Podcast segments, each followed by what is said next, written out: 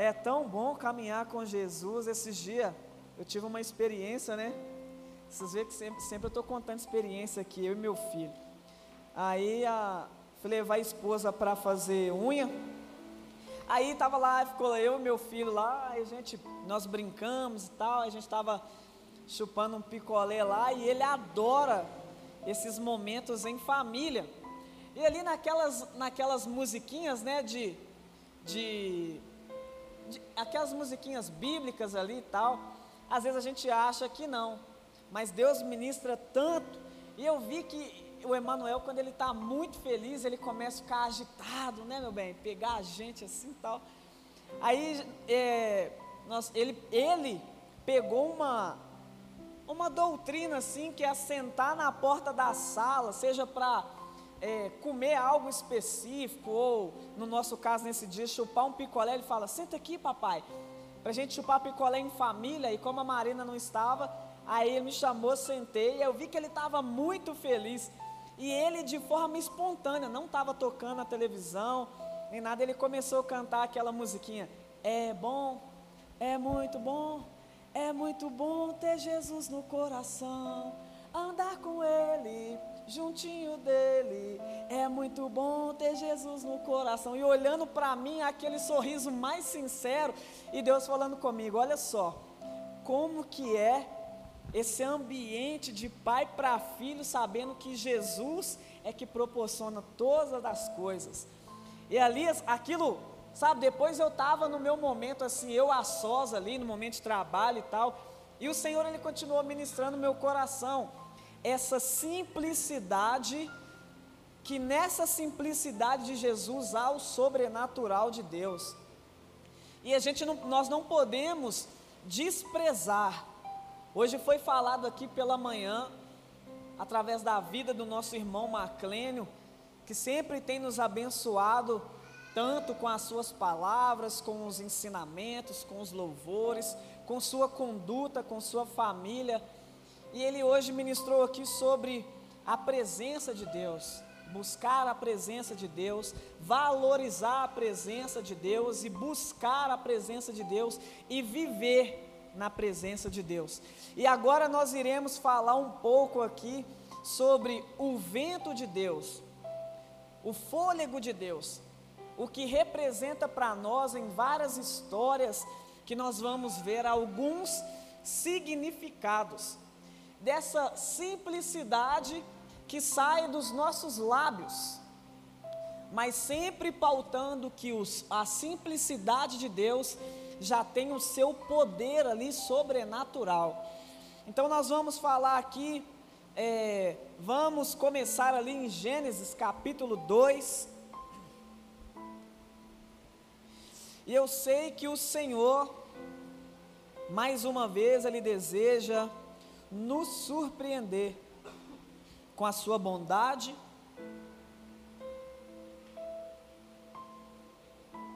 a sua misericórdia, o seu amor.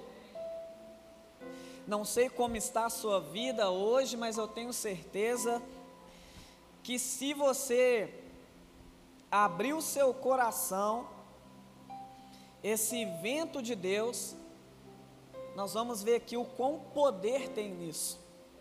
E aqui nós vemos em Gênesis capítulo 2, vamos ler aqui do versículo 4 em diante. A minha versão diz assim: Esta é a história das origens dos céus e da terra no tempo em que foram criados. Quando o Senhor Deus fez a terra e os céus, ainda não, não tinha brotado nenhum arbusto no campo e nenhuma planta havia germinado, porque o Senhor Deus ainda não tinha feito chover sobre a terra, e também não havia homem para cultivar o solo. Todavia, brotava a água da terra e irrigava toda a superfície do solo.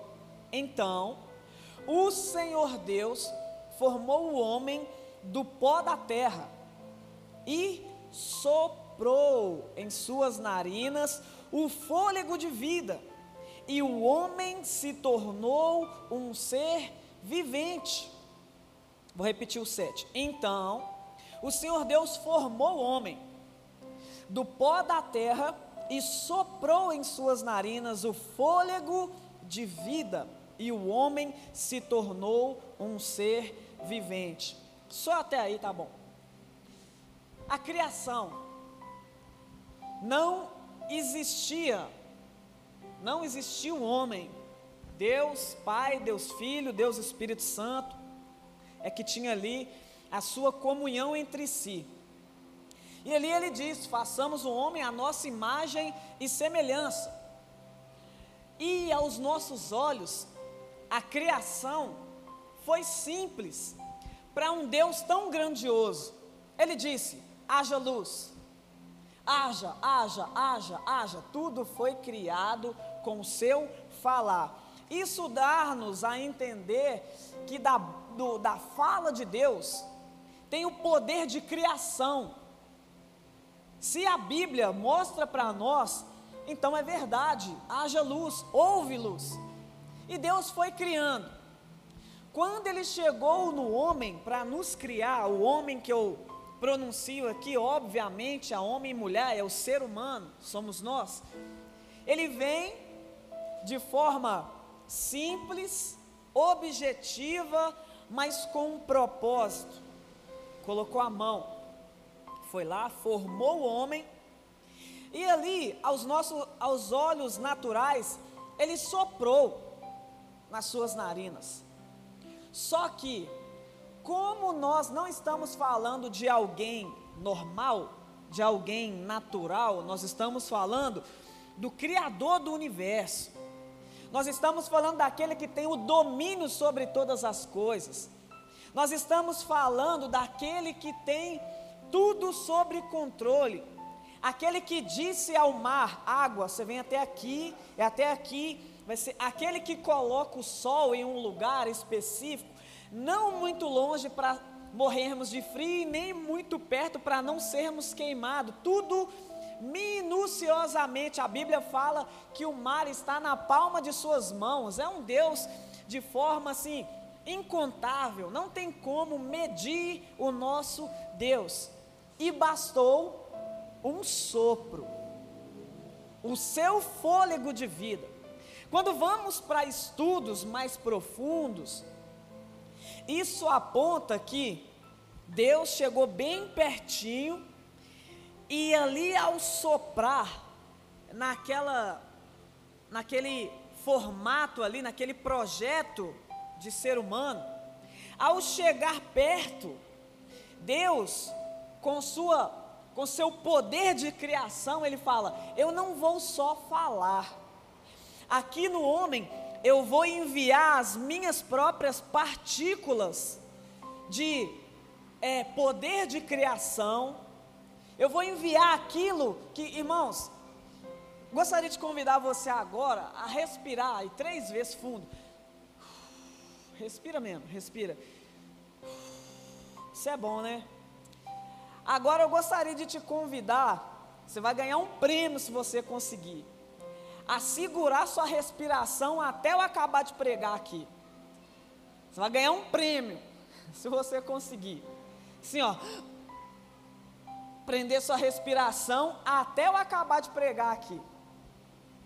Claro que é uma brincadeira. Ninguém vai conseguir ficar aqui 40 minutos. Bom, não sei né, se tem alguém com essa, né? esse poder sobrenatural aí de Deus, vai conseguir ficar de 30 a 40 minutos sem respirar.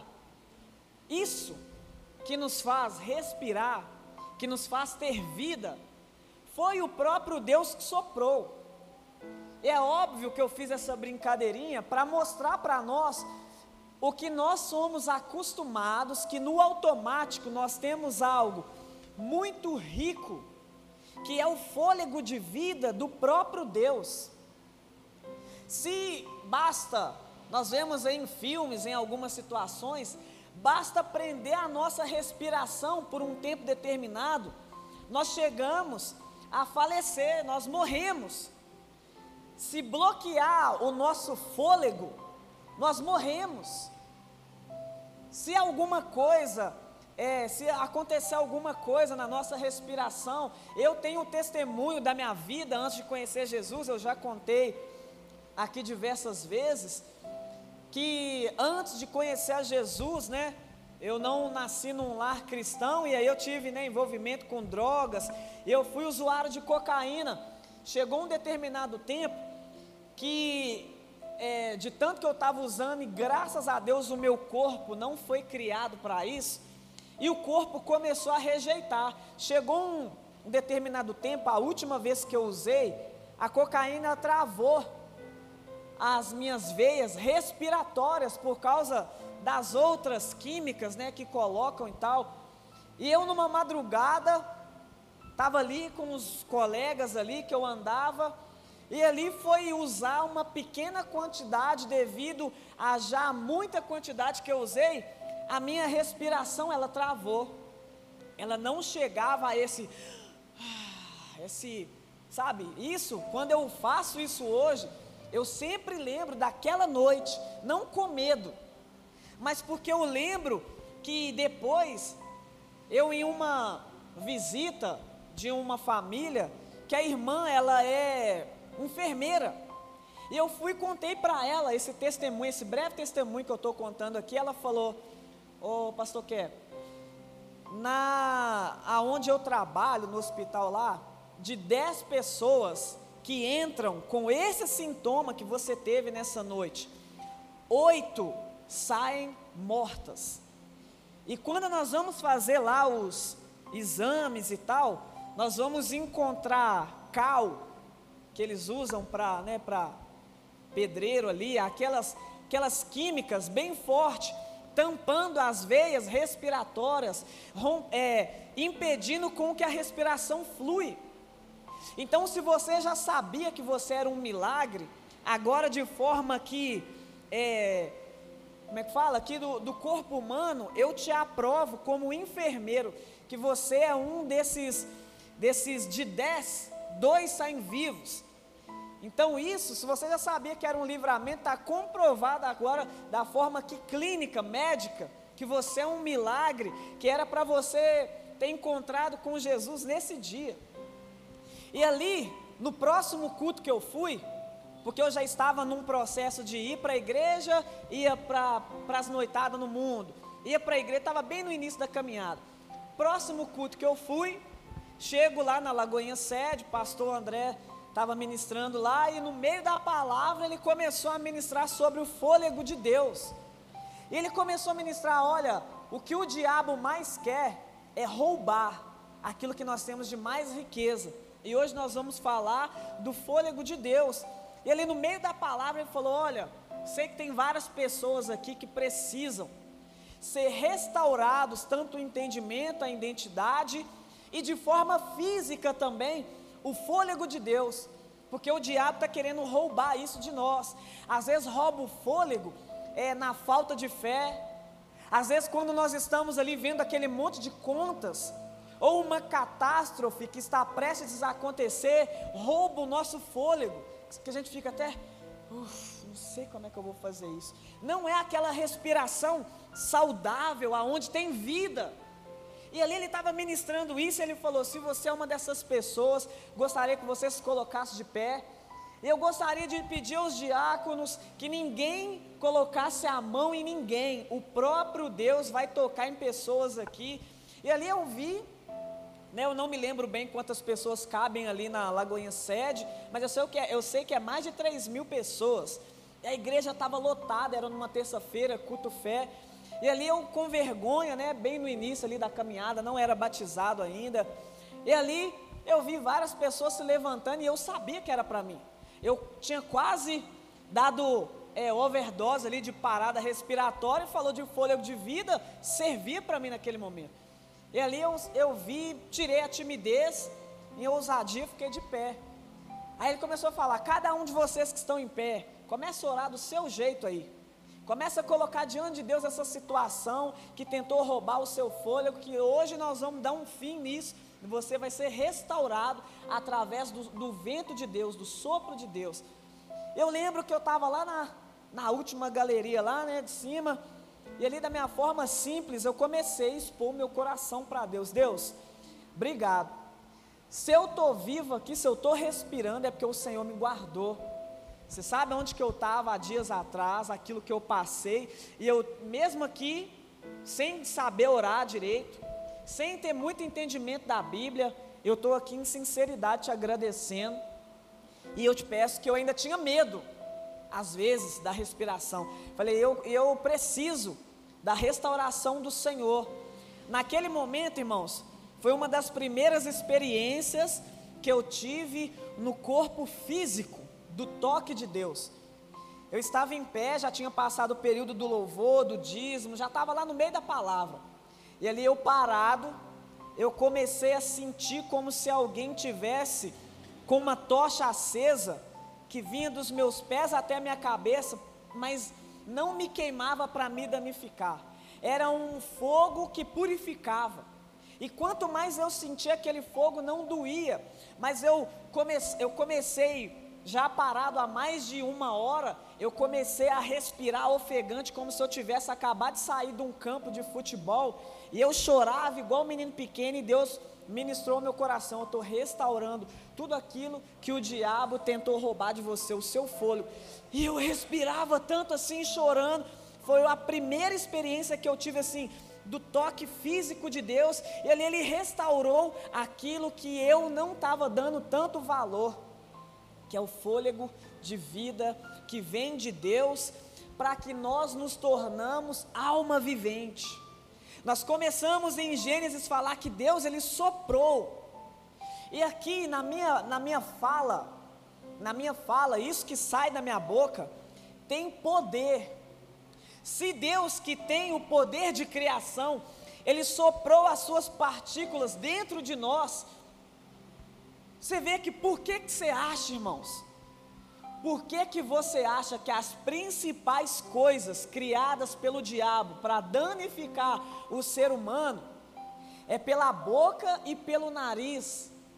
Da onde que flui poder? Quando eu fumava maconha lá, era o que? Na boca. Quando eu in, in, é, ingeria ali a substância da cocaína, era como? No nariz. Quando eu era ali aquele que desperdiçava minha vida no álcool, é como? Na boca. Por que, que você acha que o diabo ele cria coisas? Sim, tem drogas que são na veia, ou seja, vai direto no sangue. Tudo tem um espiritual por trás daquilo que nós, como cegos, vamos ali vivendo coisas, só que é um espiritual. O que, que o diabo quer falar com a droga? A sua boca, ele sabe que nós fomos criados assim. A sua boca que era para estar tá liberando poder, glória, adoração a Deus, está soltando fumaça de maconha. É o espiritual, é isso que eu entendi. As mãos, quando eu estava ali colocando é, pedaços de morte na minha mão, pedaços ali de droga ali para enrolar uma maconha, é isso que Deus me ensinou, filho. A sua mão é para liberar poder não é para entregar morte para as pessoas. E Deus começou a me mostrar quando eu estava ali com um, um copo de álcool, e eu começava a levar para aquela pessoa: vem, vamos curtir comigo aqui à noite. E ali, daqui a pouco, aquela pessoa estava brigando com sua namorada, ou com sua esposa, ou com sua mãe, com seu pai, desonrando pessoas. Quantas vezes eu mesmo, aí começava a desonrar as pessoas que me amavam, que queriam meu bem, falava de é, forma ríspida com mãe, pai, que sempre me amou. E ali Deus ele começou a me mostrar todas essas coisas, tudo aquilo que flui da nossa vida. Quando nós estamos, por isso que olha só, foi criado do pó da terra.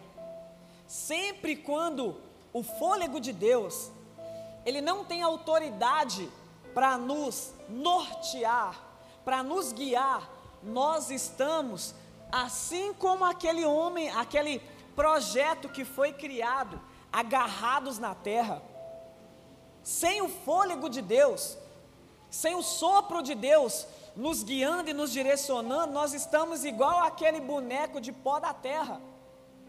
O que o mundo quer, o que a terra quer, é nos inferiorizar e nos pregar nela É só através do sopro de Deus, do fôlego de Deus, é que nós nos tornamos alma vivente, que nós conseguimos locomover, mesmo quando nós estamos movendo hoje, você não está, você pode fazer assim, você pode andar para lá, você pode andar para cá, mas no espiritual, sem o fôlego de Deus, sem a vida de Deus pulsando dentro de mim e dentro de você, nos guiando, é como se nós estivéssemos lá naquele momento que Deus criou o homem, nós só somos criação, nós não somos guiados pelo sopro de Deus, e nós vamos ver aqui, com o decorrer, abra aí Ezequiel 37 comigo.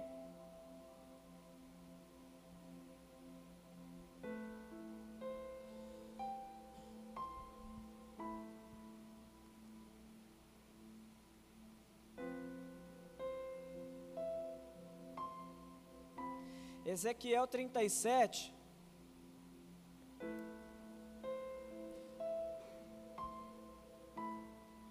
Versículo 1.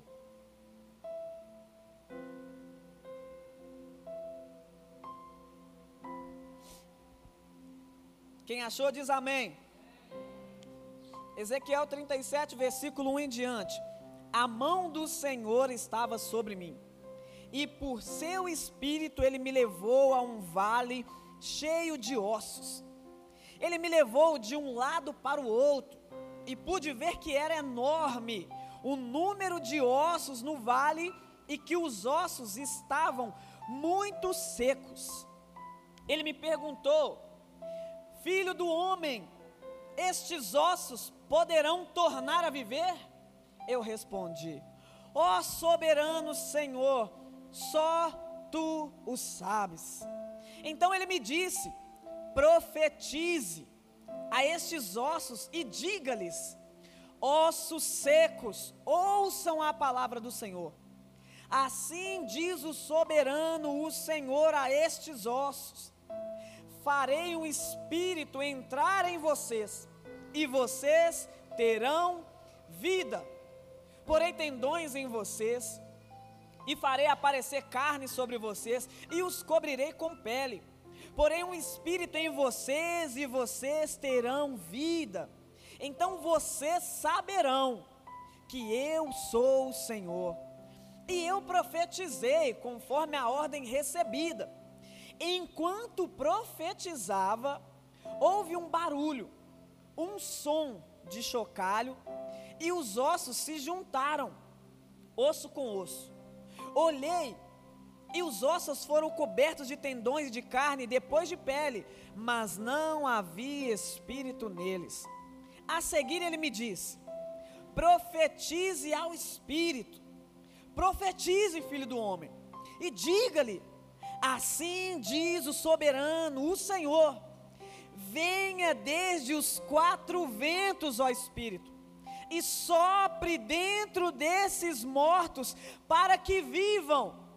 Profetizei conforme a ordem recebida, e o Espírito entrou neles, eles receberam vida e se puseram em pé. Era um exército enorme. Até aí tá bom. Mais uma experiência do vento, do sopro de Deus. Era só ossos, era uma catástrofe. Um exército, se fala de exército, ali não tem só homens. Se fala de exército, tem instinto de guerreiro, homens habilidosos, tem tantas é, ideias de conquista, tem muita coisa ali jogado, ossos muito secos. Por quê? Porque faltava a vida de Deus ali. Aí ele leva o profeta. Olha para a situação. Como é que tá? Tá feio. Vamos trazer para nossa linguagem hoje. Não tá vistoso não. Imagine, irmãos, aquele monte de ossos. Era um exército. Não era dez pessoas, 20 pessoas. Aqui no último versículo que nós lemos, era um exército enorme. Não sei, a Bíblia não fala quantas pessoas, mas para mim, exército enorme, é, a, a minha mente vai, vai além. Não sei o que é um exército enorme para a Bíblia, mas para mim, eu imagino assim, ó, vamos colocar aqui de forma simples, como nós somos limitados, um exército enorme, vamos colocar aí, no mínimo, daqui a um quarteirão, dois quarteirões. E aí Deus pega ele leva ele de um lado para o outro. Imagina ele passando ali, naquela visão, ossos, ossos, só ossos. Com certeza o cheiro não era agradável. E ele foi. Ao olhar para a situação de perto, se aos nossos olhos ia ficando cada vez pior. Ixi, eu achava que era só até aqui, mas na hora que chegava, olhava perto do osso, está muito seco. Não tem nenhuma esperança. E aí Deus, o Criador, ele decide fazer uma pergunta para estigar, para motivar aquele profeta, para motivar a fé dele, para mexer com o seu interior. Esses ossos aí poderá, poderão viver novamente? Respondeu muito bem. E é o que nós devemos fazer. Uma pessoa que tem o mínimo de entendimento de quem é o seu Criador, você não vai procurar fazer respostas do, da sua própria sabedoria ou com aquilo que você está vendo. Aí agora vamos lá trazer aqui para o natural, para nós hoje. Aqui as histórias são para nos motivar e motivar a nossa fé. Qual é a sua área aí que Deus ele te pergunta? Que você faz parte do exército de Deus. Que você possa encontrar aí, às vezes é até o motivo que te fez vir até aqui. Às vezes é a sua área emocional, tá seco, tá até ruim de ver, tá até ruim de mexer. Às vezes a sua área espiritual tá seca, não tem fluído a vida de Deus. Às vezes é os sonhos. Como é que tá seus sonhos hoje? Às vezes você olha tá igual os ossos secos. Nossos meus sonhos estão assim mortos igual aquele, aqueles ossos lá. Mas Deus pergunta para mim e para você: pode reviver esses ossos? Ou aí você coloca o seu nome na frente. Pode reviver esses ossos? Cledson, pode reviver? Mesmo que a sua fé esteja abalada no dia de hoje, a Bíblia diz que a fé vem pelo ouvir e ouvir a palavra de Deus, porque automaticamente aquilo que flui da nossa boca, quando está fluindo do fôlego de Deus, do sopro de Deus, vai gerando vida.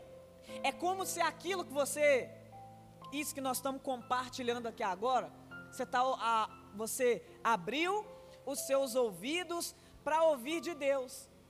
Como Deus que te criou, obviamente, lá no seu íntimo, aquilo que Ele soprou, começa a ter encontro com isso aqui que você está ouvindo, porque vem dele, não vem de mim. Eu não tenho capacidade, sabedoria de mim mesmo para arquitetar todo esse plano aqui, irmãos sou muito limitado.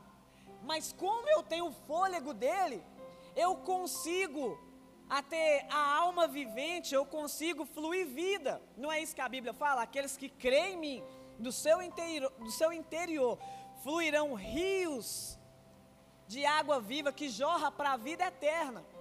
Então, a nossa fé ela vai sendo motivada através da partícula de Deus que está em mim tendo conexão com a partícula de Deus que está aí dentro de você. E aí começa a fazer sentido. Eu falei, é isso que eu precisava de ouvir. Eu não sabia, mas lá no meu subconsciente, lá no meu interior, quando eu ouço isso, eu motivo a minha fé. Porque é a partícula de Deus que está aqui, por isso que nós somos um só, um só corpo. E ali começa a fazer sentido, e nós vemos que Deus, Ele queria pegar o profeta ali e falar: mesmo que estejam muito secos esses ossos, mas é criação minha. Deixa, Deus ele podia fazer assim: pode reviver esses ossos? Esse, esse, só tu sabe, Senhor. Deus poderia fazer assim, ó. Vou te mostrar que funciona aqui, ó. Ossos secos, mas não, Deus falou com ele. E eu enfatizo na leitura que ele fala: profetiza, filho do homem, profetiza, fala a esses exércitos. Por quê? Porque é, é, como se Deus estivesse falando: eu já sei que tem poder de criação da minha boca, mas eu quero que a partícula que está dentro de você, como ser vivente, gere lá na partícula, mesmo que esteja ossos secos, e vai começar a acontecer alguma coisa. Porque não vai sair de você, por isso que ele falou muito certo. Assim diz o soberano, o Senhor. E ali começa a acontecer alguma coisa. E Deus ele vai nos mostrar nessa noite aonde ele quer nos mostrar o alvo principal e o resultado que é o melhor. É para levantar um exército para ele. Ele poderia falar e reviveu um enorme número de pessoas, mas não, é específico, porque quando Deus ele libera o seu a sua partícula, o seu fôlego, não é só para levantar pessoas, é para levantar um exército, guerreiros, para mostrar a sua força, para mostrar que essa terra não pode te agarrar, não pode te, te, te deixar imóvel, de acordo com o reino dos céus. Esse é o propósito de Deus, em soprar o seu vento. Agora vem comigo aqui. Atos capítulo 2.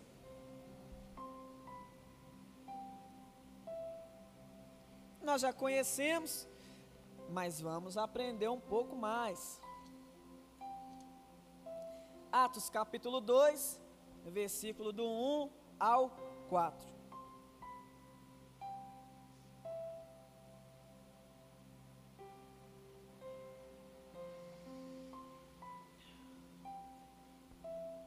Atos capítulo 2, versículo do 1 ao 4, a minha versão diz assim: Chegando o dia de Pentecoste, estavam todos reunidos num só lugar. De repente veio do céu um som, como de um vento muito forte, e encheu toda a casa na qual estavam assentados. Cuidado aí, está sentado? Cuidado, pode entrar um vento muito forte aí. E viram o que parecia línguas de fogo que se separaram e pousaram sobre cada um deles. Todos ficaram cheios do Espírito Santo e começaram a falar noutras línguas, conforme o Espírito os capacitava. Até aí tá bom. Olha só, eles, isso aqui era uma promessa de Deus. Foi só depois desse ato que Pedro conseguiu se mover para o reino. Pedro era o inconstante. Aqui nós podemos ver aqui a, as histórias mais para frente. Pedro que era inconstante, que qualquer coisa ele estava estourando, qualquer coisa estava ali arrumando briga, mesmo caminhando com Jesus.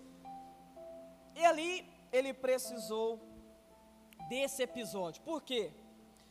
Porque esse momento ele veio para ajudar eu e você olhar para as coisas da terra, olhar para os nossos padrões, olhar para a nossa inconstância, olhar para o nosso jeito de ser que não está de acordo com o nosso Pai eterno e esse momento aqui é que nos ajuda, irmãos. Quantas das vezes você já conheceu alguém, ou até você mesmo, ou até eu mesmo, vive em um contexto religioso, que vai na igreja, conhece Jesus, e depois volta às práticas antigas. Quantas das vezes? Como que nós conseguimos fazer isso? Conhecendo um Jesus amoroso que morreu por nós, morreu pelos nossos pecados, uma morte drástica, uma morte pesada. uma morte doída, dolorida, que não conseguimos mensurar o tamanho do sofrimento. Como que nós conhecemos tudo isso e voltamos às práticas que só demonstram a superficialidade do viver pelo sopro de Deus, viver pelo fôlego, como que nós usamos o fôlego de vida que Deus dá. Esse fôlego que se nós bloquearmos, nós morremos. Como que nós ainda dedicamos isso às práticas de pecado? Como que nós pegamos o maior presente de Deus, que é o fôlego de vida, e dedicamos a coisas que Deus condena? Como que nós pegamos o sopro de Deus, que é a capacitação do ser humano, e nós mesmos inferiorizamos a criação divina de Deus? Nós somos criados para sermos eternos, para ministrar vida, para levar a glória de Deus, é um privilégio para nós. Como que nós conseguimos? Por quê? Porque falta a busca incessante do fôlego dele sendo renovado, em respirar sabendo que é ele. Nós, como seres humanos, irmãos, aqui, sabe o que, que eu vejo? Tem muitas coisas que vai se tornando automático. E é assim. É, deixa eu simplificar aqui para nós. É, a nossa vida é sempre em busca de algo. Sempre em busca de algo. Você vai trabalhar, está buscando algo, está buscando recurso, às vezes para realizar sonho, viver bem. Igual eu que sou autônomo e estou ali, né, é, estudando, pesquisando outras coisas. Eu busco o quê? Cumprir o propósito de Deus ali, para tanto eu e a minha família viver bem, quanto eu poder também abençoar mais pessoas e ter uma vida ali tranquila e, enfim. Nós vivemos correndo atrás de, de várias coisas. Só que eu já percebi, graças a Deus por isso, que quando nós estamos buscando aquilo de fato, não é pelo sopro de Deus, não é pelo fôlego de Deus, aquilo começa, vai chegar uma hora que vai vir outros ventos, outros ventos, que se nós não estivermos ligados nesse vento que vem de Deus, que é superior, é mais autoridade do que qualquer outro vento, nós iremos nos abalar. Por exemplo, biblicamente, os discípulos, pela partícula de Jesus, ouviram: vai para o outro lado. No meio do mar veio a tempestade. O que, que é a tempestade? Ventos que mexem as águas e vêm batendo no nosso barco para gerar medo.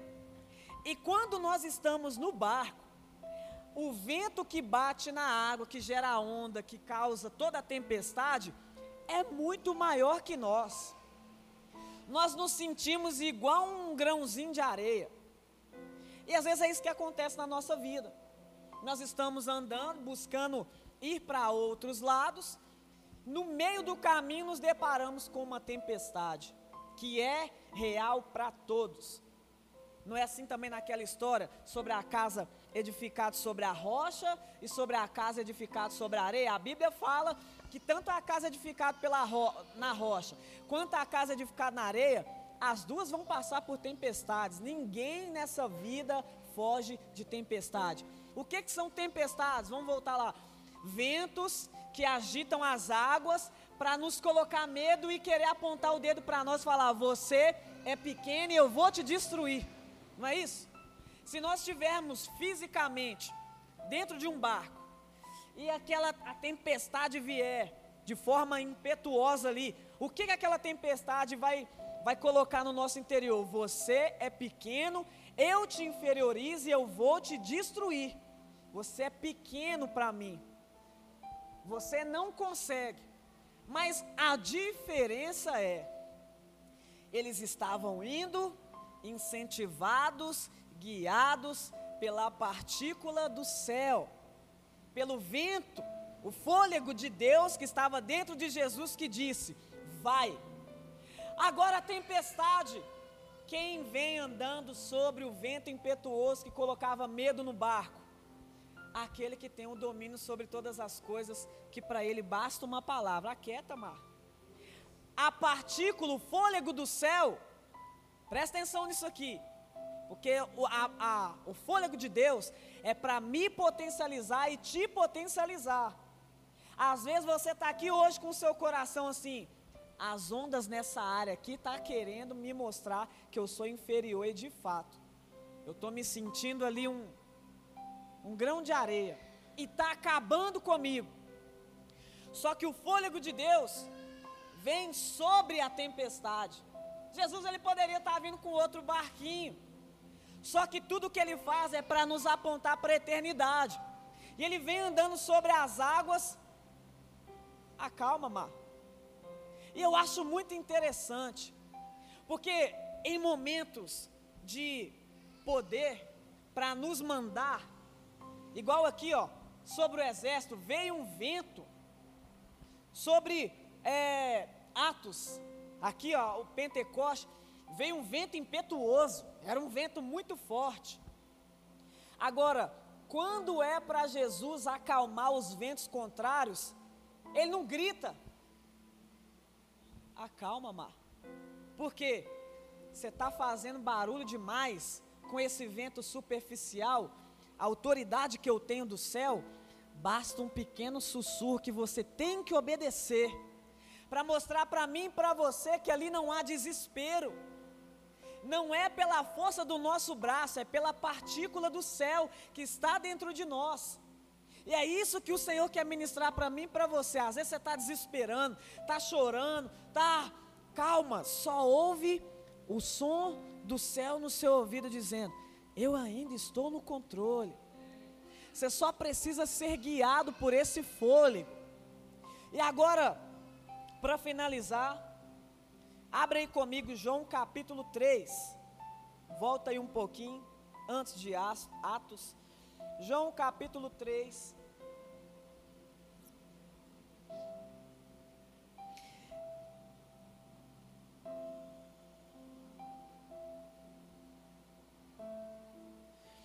Vamos ler do 1 ao 8. João capítulo 3. Havia um fariseu chamado Nicodemos, uma autoridade entre os judeus. Ele veio a Jesus à noite e disse: Mestre, sabemos que ensinas da parte de Deus, pois ninguém pode realizar os sinais milagrosos que está fazendo, se Deus não estiver com ele. Em resposta, Jesus declarou: Digo a verdade Ninguém pode ver o reino de Deus se não nascer de novo. Perguntou Nicodemos: Como alguém pode nascer sendo velho? É claro que não pode entrar pela segunda vez no ventre de sua mãe e, nascer, e renascer, respondeu Jesus. Digo a verdade: ninguém pode entrar no reino de Deus se não nascer da água e do espírito. O que nasce da carne é carne o que nasce do espírito é espírito. Não se surpreenda pelo fato de eu ter dito: é necessário que vocês nasçam de novo. O vento sopra onde quer, você o escuta, mas não pode dizer de onde vem nem para onde vai. Assim acontece com todos os nascidos do Espírito. O viver pelo Espírito, o nascer de novo, para quem é nascido de novo, ele está vivendo não de forma é, incontrolável, não é isso. Por isso que o homem sem o fôlego de Deus, sem o guiando, ele é esse ser incontrolável. Sabe o que é que o fôlego de Deus faz conosco? Nos ajudar a nos tornar obedientes ao superior que é Deus. Já reparou? Tudo aquilo que danifica a nossa vida, a nossa vida sem o fôlego de Deus nos guiando, não é isso? Eu faço o que eu quiser. Incontrolável, ninguém me controla. Nem ninguém. O homem que está agarrado na terra, na verdade, ele está preso. Então, na verdade, o fôlego de Deus, ele vem para nos libertar da terra e para nos mostrar, filho, você está agarrado nessas coisas da terra e eu te criei do pó da terra, mas não foi para esse propósito. Eu te criei através do meu fôlego para você ir desfrutar de um jardim inteiro que tem para você. Não se sinta preso nisso. Não se sinta com o contentamento nas coisas da terra. Através do fôlego de vida, quando você encontrar o jardim, é o lugar onde há todo tipo de provisão. A presença de Deus todos os dias é real. Você vive em comunhão com Deus de livre acesso. Irmãos, o Espírito de Deus, quando ele entra em Atos capítulo 2, em evidência e com poder, Pedro já não precisava mais arrancar a orelha, não tem mais história de Pedro arrancando a orelha. Quando entra o Espírito de Deus, ele se submete ao Criador, não pela força do braço humano, mas porque ele sabe, eu sou gerado no eterno para ir para a eternidade. Como não me submeter àquele que garantiu, pela graça e misericórdia, a minha ida de novo para lá? Sabe, irmãos, o som do céu, a muralha, só toca a trombeta através do som, da partícula que saiu de dentro daqueles homens, a muralha caiu. Tem vários contextos na Bíblia que mostra que aquilo que sai de dentro de nós. Agora, te convido aí a, te, a se colocar de pé, chamar o louvor. Agora eu quero te perguntar algo.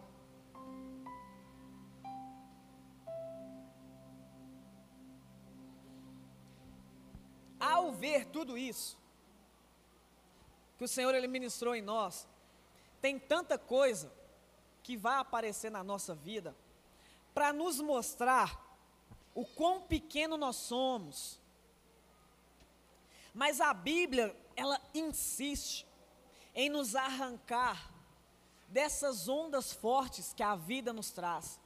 É, se tiver vindo as ondas e eu estiver construindo a minha casa sobre a rocha, ela não vai ser sinal de medo ela só vai ser para quê? Pode vir, pode vir ventos da terra, pode vir tempestades do mar. No final do, de contexto, você vai ver que, mesmo você se sentindo grande, eu estou ligado naquele que é maior do que você. Vai vir a tempestade, pensa, você, a sua casa aqui, casa sobre a rocha.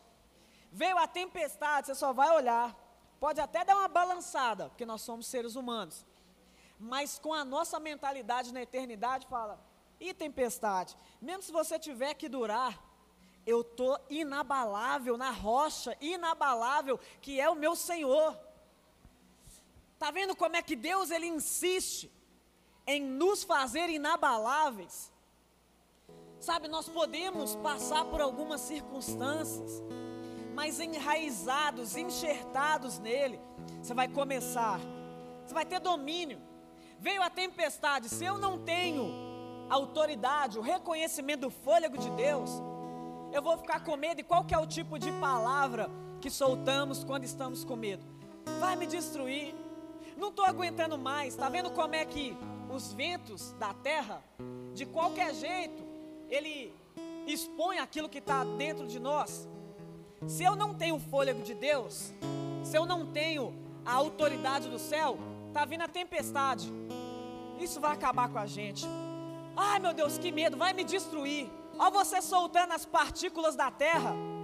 Olha você liberando aquilo que não tem de fato a identidade do céu. Isso é mais forte do que eu. Olha essa doença, todo mundo morre com ela. Olha isso que está acontecendo aqui de qualquer jeito nós estamos liberando aquilo que sai de dentro de nós. Agora, se eu tenho fôlego de Deus com autoridade, pode vir uma onda que eu olho, igual Golias. Golias era um vento que estava soltando partículas do povo de Deus. Cadê? Mas Davi estava ligado na fonte eterna, pequenininho. Ele olhou para a onda, esse som da terra não vai durar muito, não. Você vem a mim com espadas. Olha a diferença de um homem que tem intimidade com Deus no íntimo, que sabe que foi criado com a partícula de Deus. Você vem a mim com espadas, mas eu vou no nome do Senhor e você vai cair, Golias. Não é pelo meu tamanho, é pelo que sai de dentro de mim, é pelo que eu já tenho aqui no meu interior, é aquilo que eu já vivo. O leão era maior do que eu e eu matei ele. O urso era o dobro e também teve o mesmo fim do leão. Ô Golias, deixa eu te falar, você não me conhece, nem precisa me conhecer, mas agora você vai conhecer aonde eu estou firmado. E deixa eu te dizer, já me mostra a recompensa aí, porque eu já sei o final dessa tempestade da terra. Qual que é o final? Vai cair com uma estratégia do céu, uma pedrinha, para mostrar para ele que eu vou derrubar ele e ainda vou cortar a cabeça dele com a espada dele mesmo. Ou seja, tudo aquilo que a terra quer te usar para te amedrontar, ela mesmo vai engolir por si só, porque a terra jaz do maligno, já está condenado. Por isso que nós somos criados para a eternidade. A eternidade, irmãos, é a nossa segurança na hora da tempestade. Eu não sou daqui, para casa eu voltarei. Então, no nome de Jesus, eu não sei o que isso motivou no seu coração, no seu espírito, mas eu quero te incentivar ao ponto de você, independente do tanto que você conhece de Deus, mas eu quero te dizer, só basta o mínimo, que é saber que você é filho do Criador. Só isso que basta. Porque aí, nesse exato momento, se tiver 1% de fé, você vai começar a liberar a palavra sobre essa situação, mesmo que você ainda vá assim meio com medo. Não, mas essa onda é muito grande, está acabando comigo. Começa a liberar através da fé. Tempestade, eu sou filho do Criador, aquele que tem autoridade, aquele que o nome dele está acima de todo outro nome.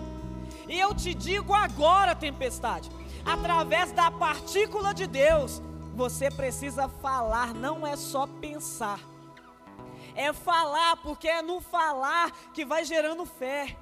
Então eu quero te motivar nessa hora você falar, pronunciar, mesmo que seja de voz baixa, sim. Às vezes você está com vergonha de quem está do seu lado, às vezes, né, ah, como é que.